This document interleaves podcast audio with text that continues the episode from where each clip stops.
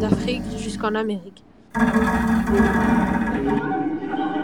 Ils proviennent d'Afrique et seront déportés vers l'Amérique.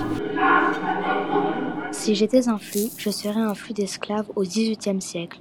Je proviendrais d'Afrique pour aller en Amérique du Sud, vers le Brésil. Partant en bateau à voile sur les côtes africaines. Comme moyen de transport, j'utiliserais un bateau à voile, un navire négrier. Je serais très lent. Je m'arrêterais à certaines escales pour faire la traite négrière. Les esclaves sont boudinés et très serrés entre eux. Ils ne peuvent pas bien respirer. Des esclaves mourraient. Je traverserai l'océan Atlantique. Durant ma traversée, je verrai une île, les poissons dans l'océan et d'autres navires négriers.